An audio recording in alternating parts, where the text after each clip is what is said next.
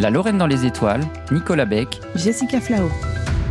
Elle s'appelle Kepler 69c, PSR B1257 plus 12b, ou encore Gliese 581c. Vous les aurez peut-être reconnus avec leur nom imprononçable, ce sont des planètes très lointaines qui ressemblent, pour certaines d'entre elles, beaucoup à notre Terre. Si l'existence d'autres systèmes planétaires a fait débat jusqu'en 1990, plus aucun doute aujourd'hui. Il existe bel et bien des planètes ailleurs que dans le système solaire, ce sont les fameuses exoplanètes. Et plus de 5420 exoplanètes ont déjà été confirmées à ce jour, alors que plusieurs milliers observés par des télescopes terrestres ou spatiaux sont toujours en attente de confirmation. Mais attention, toutes ces exoplanètes planètes ne ressemblent pas exactement à la Terre. Leur taille, leur température, le type d'étoile autour de laquelle elles tournent, la distance à cette étoile, voilà autant de différences possibles et la liste n'est pas exhaustive. On peut aussi avoir des exoplanètes rocheuses, avec ou sans atmosphère, comme il existe des géantes gazeuses. Et il y en a des surprenantes. L'une de ces exoplanètes repérées en 2012 serait principalement constituée de diamants. Le Yukun-kun, le plus gros diamant du monde,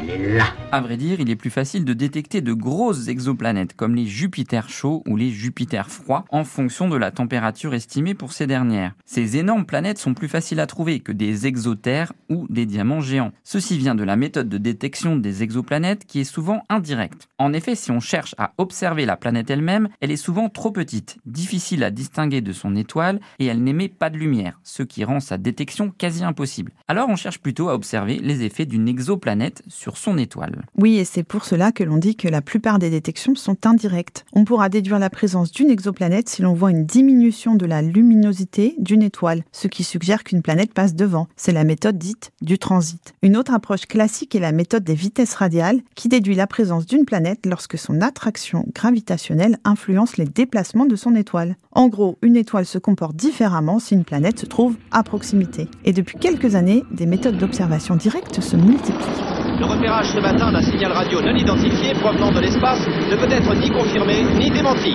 Quoi que ce soit, ce n'est pas local. Position Elle n'est qu'à 26 années-lumière. Oui, la première observation directe a eu lieu par imagerie infrarouge en 2004. On a repéré l'exoplanète 2M1207b. Une autre découverte directe s'est faite par coronographie en 2008. La coronographie est une technique qui a pour effet de masquer la partie centrale de l'étoile qu'on observe, comme s'il y avait une éclipse. Le télescope n'est pas ébloui et on peut ainsi détecter d'éventuelles planètes autour de l'étoile en question. Ces nouveaux outils pour la détection sont développés depuis les observatoires au sol, mais aussi dans des instruments équipant de nouvelles missions spatiales et grâce à tous ces outils, depuis 2019, c'est au moins une exoplanète qui est détectée chaque jour. Espace, frontière de l'infini, vers laquelle voyage notre vaisseau spatial.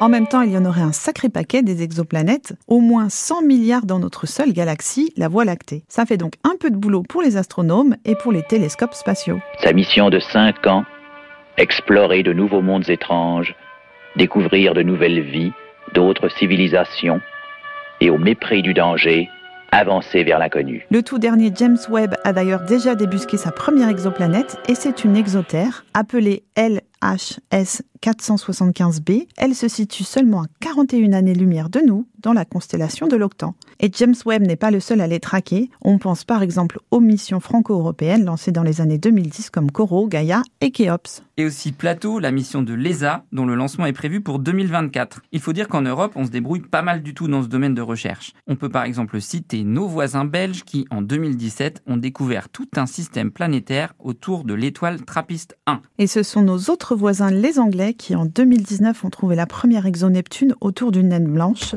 WDJ0914 plus 1914. Il existe donc tout un tas d'autres mondes dont on est probablement encore loin de suspecter l'existence et l'étendue. Bon, et comme nous sommes un peu biaisés ici, de notre côté, on partait à la recherche de quelques exomars. Comment tu t'appelles? A440.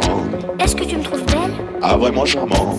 Dis où c'est chez toi Sur la planète phare. C'est très loin d'ici. Non, ma galaxie n'est pas loin d'ici. À un million d'années-lumière de ta petite terre. Qu'est-ce que vous y faites Nous, on fait la fête. Ah, c'est fantastique. Et toujours en musique. Dis où c'est chez toi Sur la planète phare. C'est très loin d'ici. Non, ma galaxie n'est pas loin d'ici. À un million d'années-lumière de ta petite terre.